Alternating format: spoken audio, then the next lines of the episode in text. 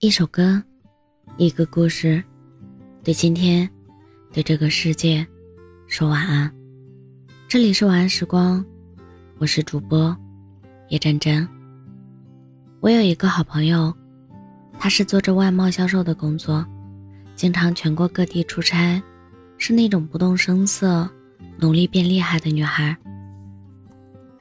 她的业务能力强，靠着自己的能力买了房。实现了经济自由，生活也比同龄人要过得潇洒一些。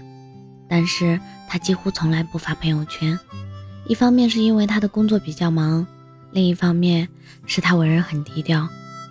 可最近一段时间，我发现他却一反常态，在朋友圈频频发表动态，比如说晒出最近新出的电影《独行月球》的电影票根，还附上一句。宇宙那么大，地球那么小，我们终会遇到。再比如发一张在外地出差看到夕阳西下的场景，还配文说：“立秋了，夏天没说过的故事，可不可以在秋天接着说？”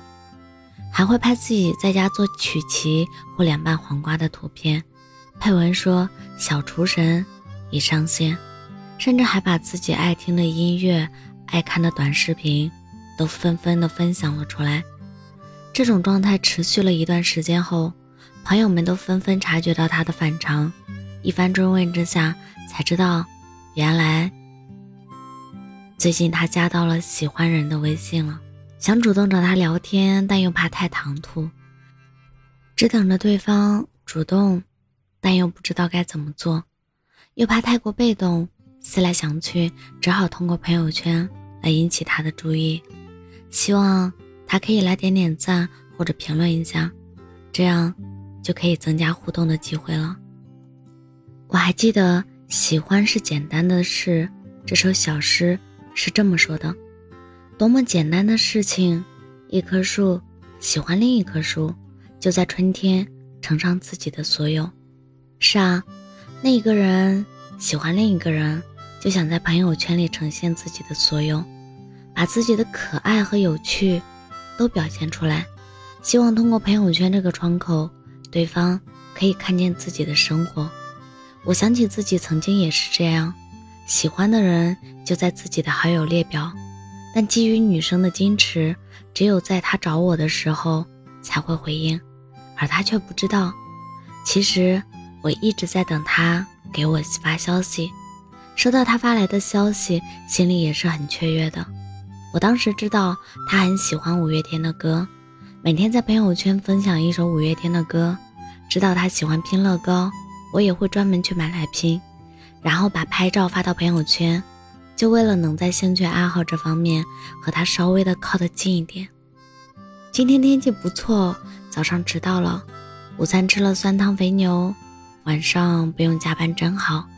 自己做饭时被油溅到了，这些每天在心里闪过的弹幕琐碎，都好想告诉他，但是有的时候却怕是打扰，而最后变成了发在朋友圈的几句精心的文案。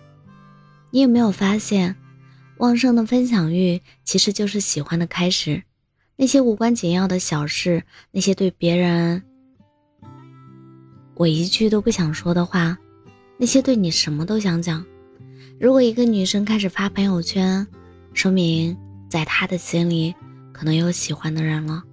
她发了好多条朋友圈，也许都是写给喜欢的人看的，希望这个人可以看到她的动态，读懂她的心情，进而喜欢上她的美好。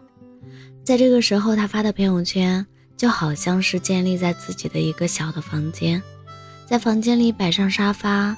在桌子上放了盆栽，在窗户边上挂上了星星小灯，只是希望喜欢的人刚好路过的时候可以停下脚步进来坐一坐，哪怕只是单纯的凝视几秒都好。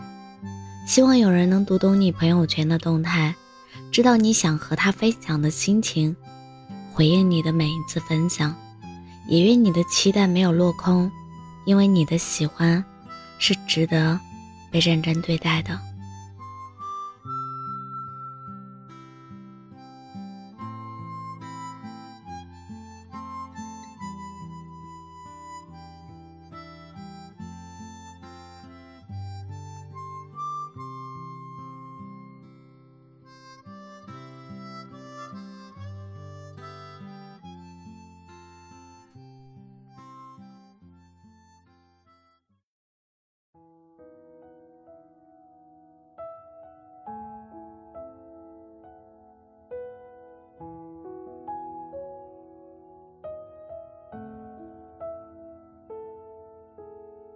我写了很多想对你说的话包括很多不善言辞的表达。消息在犹豫着到底发不发最后还是删除了那一句话。可能我喜欢的是想象的你可能你没